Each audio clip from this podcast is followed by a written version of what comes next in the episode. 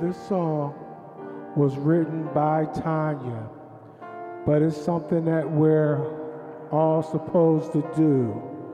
We're called to love and we're sent to serve.